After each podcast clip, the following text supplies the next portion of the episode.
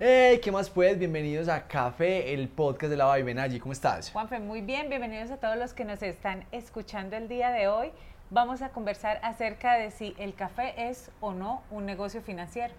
Y esto es un tema que hay que tener en cuenta porque cuando empezamos el negocio del café, siempre estamos pensando en la calidad, que el tueste, que el empaque, que la imagen, que la constitución de la empresa, pero no pensamos en que realmente el soporte de todo el negocio cafetero es la financiación. Juanfe, y quiero empezar preguntándote cómo funciona el financiamiento en el negocio del café, pero antes de que me respondas, quiero invitarlos a todos a que se suscriban al canal de YouTube si nos están viendo y si nos están escuchando, se suscriban a Spotify, Apple Podcast o Amazon Music. Bueno, va a depender del eslabón de la cadena donde estés porque desde la producción empezamos con el tema de financiación, porque el café tradicionalmente o dependiendo de la latitud donde esté sembrado no va a producir constantemente durante todo el año, sino que va a tener dos cosechas o va a tener una cosecha concentrada y el resto del tiempo vamos a tener que financiar la, la operación. Y normalmente lo que hacen los productores es soportar esos créditos con el terreno o con la finca donde está sembrado el café. Ahí empieza el primer modelo. O sea que si no conocemos el tema financiero y no conocemos cuánto estamos pagando de intereses, cuánto va a rendir ese dinero que estamos prestando, a qué plazo lo debemos prestar o cómo va a ser la refinanciación en el caso que la cosecha no sea la adecuada, vamos a tener un primer problema. Luego, cuando pasamos a la comercialización, pues los negocios de café, cuando se negocian con el productor, se hacen de contado. Y es entendible, pues porque si el productor ya viene endeudado, pues él está esperando a que cuando salga su cosecha, no esperar más para recibir su dinero e ir a pagar el préstamo que tiene en el banco con el cliente. Entonces ahí cuando se paga de contado, esa financiación ya se corre al comercializador. Que el comercializador, mientras que consigue el cliente para ese café pergamino, pues va a tener que financiar la operación con ese inventario. Y ya cuando consigue a ese tostador nacional o al exportador, pues ya recibe su dinero y ahí ya el exportador empieza a hacer todo el trámite de el proceso de poner en norma y preparación ese café para ser exportado o tostado y cuando lo vende, pues ese exportador va a recibir su dinero dependiendo de la negociación que haga, más o menos un mes y medio, dos meses, dos meses y medio después que llegue el café a manos del importador o del tostador. Entonces ahí viene ya otra financiación de ese tiempo que se tiene que calcular porque todo el dinero que va consumiendo la operación, pues es un dinero que ya no va a estar disponible para hacer más negocios. Y ahí es donde tenemos que empezar desde el principio de la empresa, ver cuánto flujo de caja necesitamos, cuánto dinero estamos necesitando para hacer los negocios que queremos.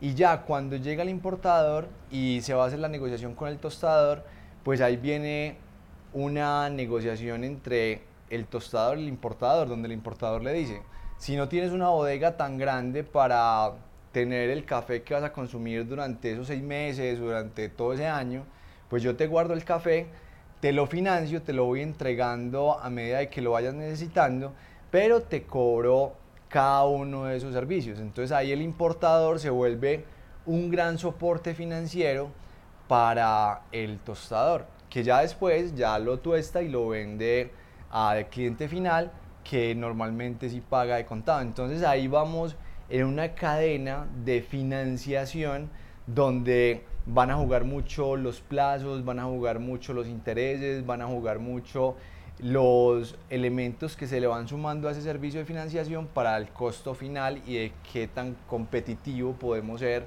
en el mercado.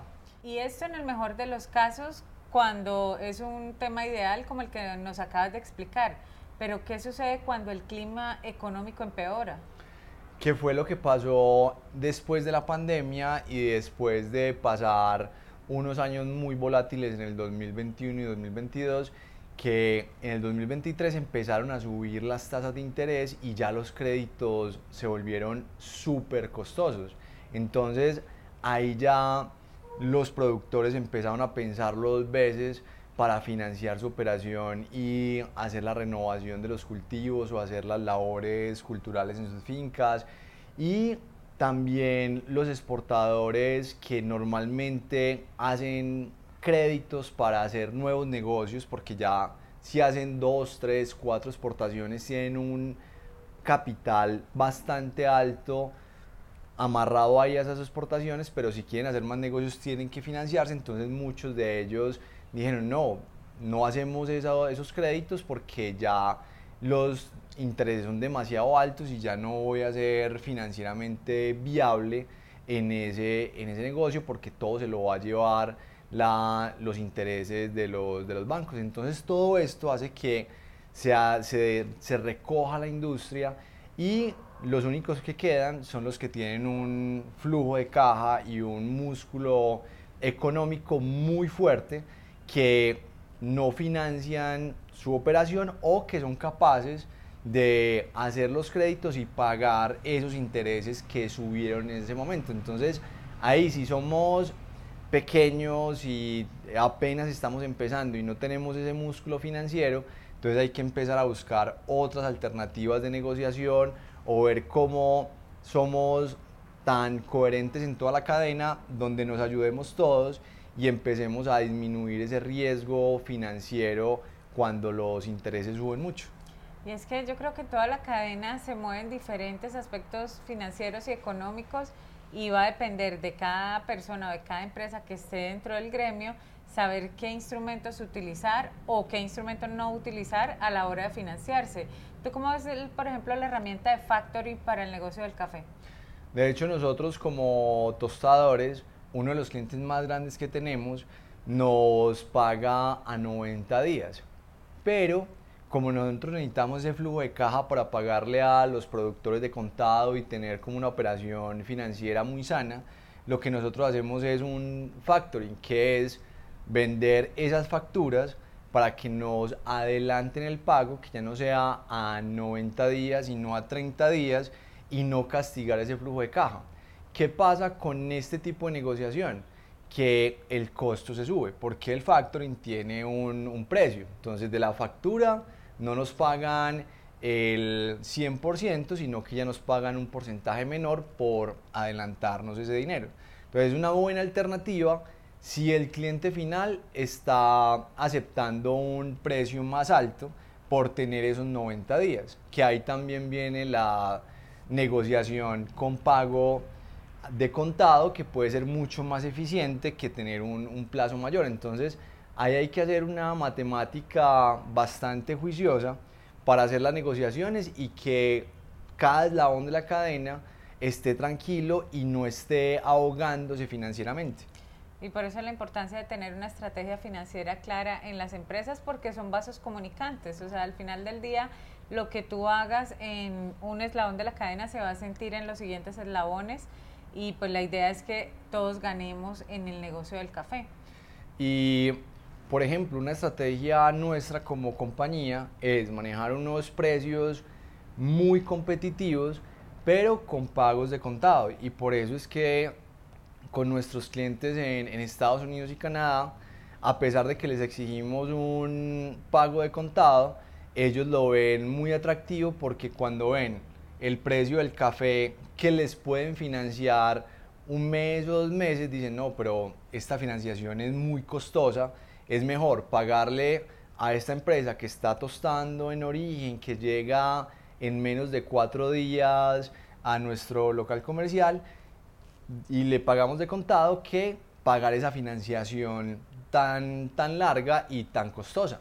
Y a eso sumarle la estabilidad de precio, que nosotros como compañía desde diciembre del 2022 no cambiamos el precio. Entonces eso le da también a nuestros clientes como tranquilidad de saber cómo se va a comportar el precio del café durante todo un año o en este caso ya casi completamos el año y medio sin cambio de precio. Entonces creo que eso es una estrategia que como compañía nos ha servido muchísimo, pero también la hemos hecho de manera responsable con base en estrategias de administración de riesgo de precio. Entonces creo que ahí se suman muchísimos elementos que se tendrán que tener en cuenta eh, en cada empresa, recordando como la individualidad de cada una. ¿no? E independiente del eslabón donde estés ubicado, tienes que tener este elemento de la financiación y de las tasas de interés y de cuál va a ser tu relación con tus proveedores, con tus clientes, cuáles van a ser los plazos, cuáles pueden ser esos posibles intereses que vas a tener que pagar en una negociación, si tienes posibilidad de, de factoring en ese negocio que vas a hacer o no para que cuando ya estés haciendo los negocios, pues no te vaya a ahorcar este tema financiero y pueda ser muy eficiente en esas negociaciones que estás haciendo. Esperamos que este episodio les sirva para elevar sus habilidades y acelerar los resultados en su negocio de café. Recuerden pasar la voz que si no son ustedes, son familiares o amigos que necesitan escuchar esta información que compartimos aquí a diario en Café, el podcast de la Vibe. Este espacio es de ustedes, suscríbanse, escríbanos, ahí pueden hacer todas las preguntas que quieran. También pueden sugerirnos temas para tratar el podcast que con todo el gusto lo iremos desarrollando. Que estén muy bien y que tengan muy felices cafés. Chao.